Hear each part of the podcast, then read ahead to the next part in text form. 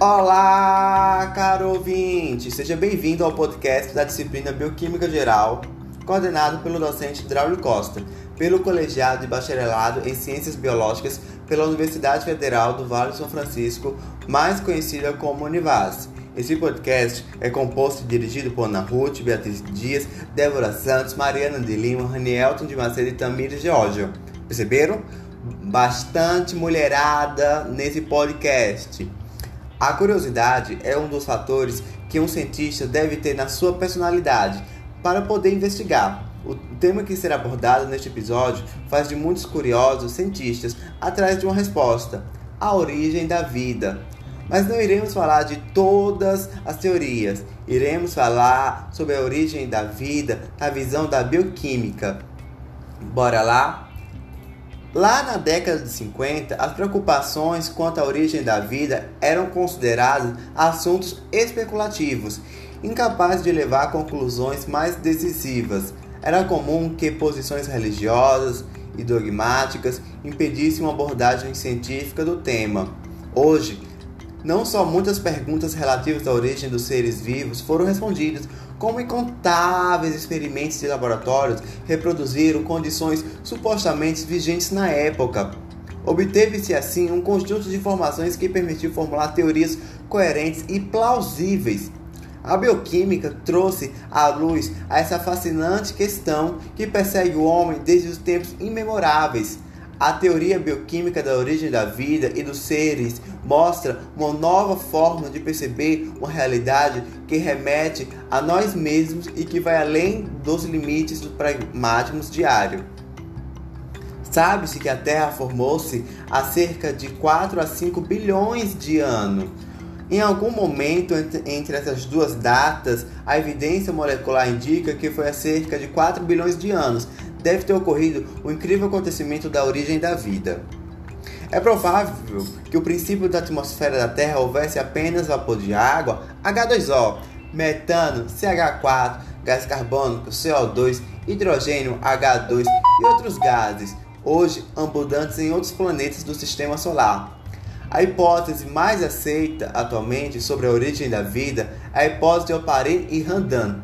Segundo essa ideia, a Terra primitiva era constituída por amônia, hidrogênio, metano, vapor d'água, os quais eram expelidos constantemente pelas atividades vulcânicas.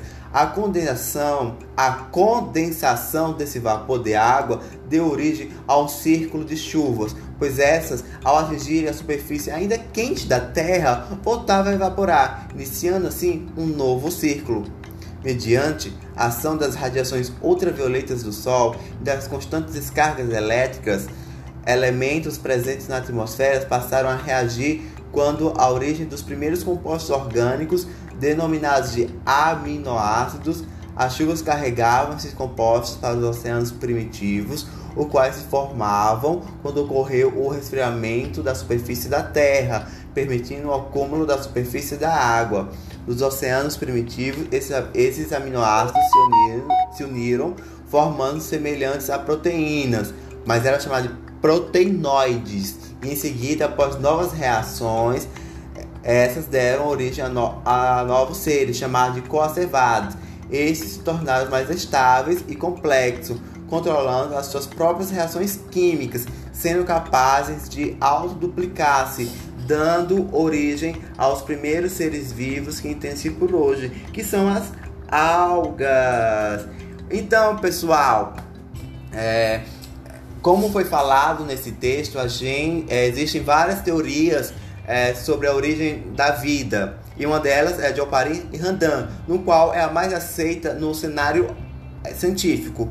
Mas é uma curiosidade que o grupo é, gostaria de, le de levar é que também outras teorias no quais eram descartáveis, por exemplo, como uma teoria da pandemia, o que, o que essa teoria é, quer, é, quer nos dizer que a origem da vida da Terra não se deu-se propriamente na Terra, e sim de outro planeta, ou seja, a vida ela veio de outro planeta.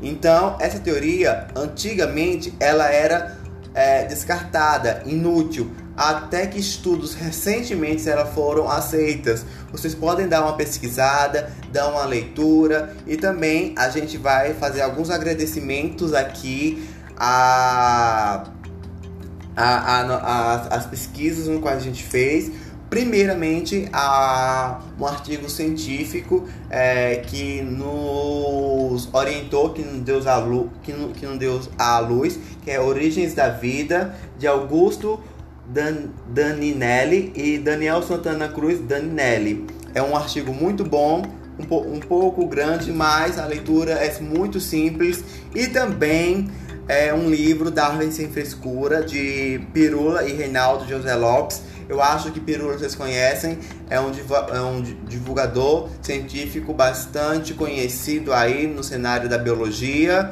É, a, gente fica, a gente fica por aqui. Lembrando que vão vir novos podcasts. É, lembrando que a gente fez algo mais compacto. Vocês podem abordar mais, vocês podem pesquisar mais. E esse é apenas um pedacinho de um assunto que é totalmente extenso. Muito obrigado e até a próxima, pessoal!